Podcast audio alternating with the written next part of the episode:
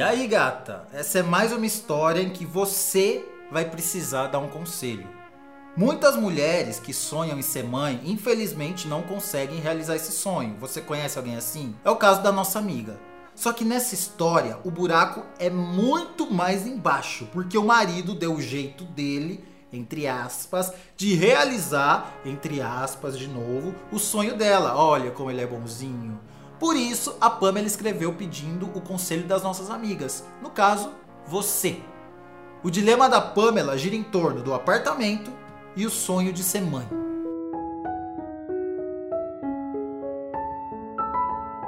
Há muitos anos ela tem o sonho de engravidar e a coisa não fica só no sonho. ela tenta, ela pratica, tô rindo de nervoso, mas mesmo tentando e praticando, nunca deu certo.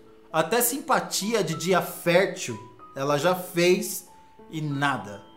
Foi aí que ela percebeu que a melhor coisa que ela podia fazer é ir atrás de um tratamento médico. E ela foi, tomou coragem e foi. E tem que ter coragem, porque não é fácil tomar essa atitude não. Ah, esqueci de comentar que a Pamela é casada e quando ela foi contar pro marido que finalmente ia procurar um médico para engravidar, o cara veio com uma bomba para ela. Tesouro, se segura na cadeira porque é bomba mesmo. Simplesmente ele virou para ela e falou que estava apaixonado por outra e que essa outra estava grávida. Meu Deus. Imagina como que a Pamela ficou com isso. Além de ser traída, a outra estava grávida, coisa que ela sempre sonhou e ele sempre soube, né? Claro que o marido sempre soube desse sonho dela. E justamente por saber, foi aí que ele virou para Pamela e falou o seguinte: então, tem como você colocar o apartamento que a gente mora no nome da criança que vai nascer? Assim você participa um pouco desse momento e realiza um pouco do seu sonho, que é ser mãe, porque isso é uma atitude de mãe, colocar o apartamento no nome da criança. Sim, gata, você não ouviu errado. Ele propôs que a Pamela colocasse o apartamento que eles moram no nome da criança que vai nascer, no filho dele com o amante. Ah, detalhe: o apartamento é da Pamela. Ela comprou antes de casar com ele. O argumento que ele usa é que isso é uma atitude de mãe e que, como ela não pode ser mãe, pelo menos ela estaria participando um pouquinho da vida da criança e sendo um pouquinho mãe. É mole. E quem sustenta a casa? Adivinha, gata? Vou dar um tempo pra você pensar. Pensou? É a Pamela. Como ele é autônomo e ela é funcionária pública, tem mês que ele não tem nada e ela tem que cobrir tudo. Só que não é tem mês de vez em quando, é muitos meses de nervoso, de desespero, que ela tem que cobrir tudo. Bom, enfim, a Pamela achou a proposta absurda, ah, por que será? E ele disse que ela estava sendo mesquinha, que a criança não tinha culpa de nada. E aí, quando fala de criança, gato, o coração da nossa amiga amolece, é o sonho dela, não vamos julgar. Ela tá se sentindo culpada por não querer passar o apartamento para a criança, não por causa do marido, mas porque ela realmente pensa que a criança não tem culpa de nada. E como eu falei, quando fala de criança, ela fica abalada. Bom, o que a Pamela quer saber é o seguinte: o que você, nossa amiga, faria no lugar dela? Você acha que ela tá sendo mesquinha mesmo?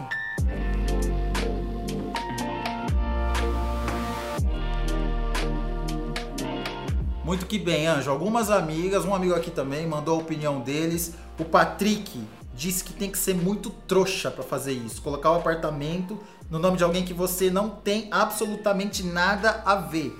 Ele disse pra Pamela não cair nessa, pelo amor de Deus, e que o marido só quer usar ela.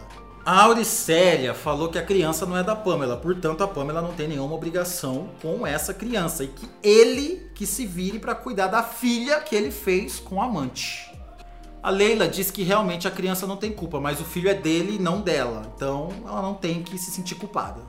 A Karine disse para aproveitar que ele já vazou,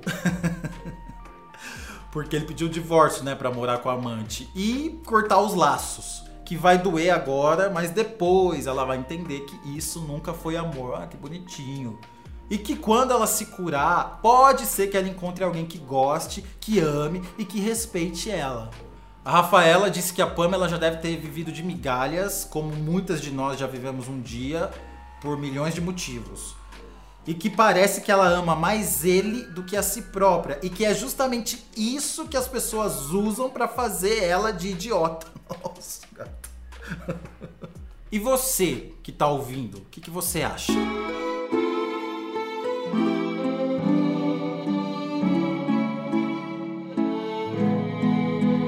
A verdade, vou falar direto pra Pamela. Na minha opinião, Pamela, minha opinião é que Deus estava te protegendo todas as vezes que você tentou engravidar desse cara e não conseguiu. E gata, não existe um homem só no mundo. Ok?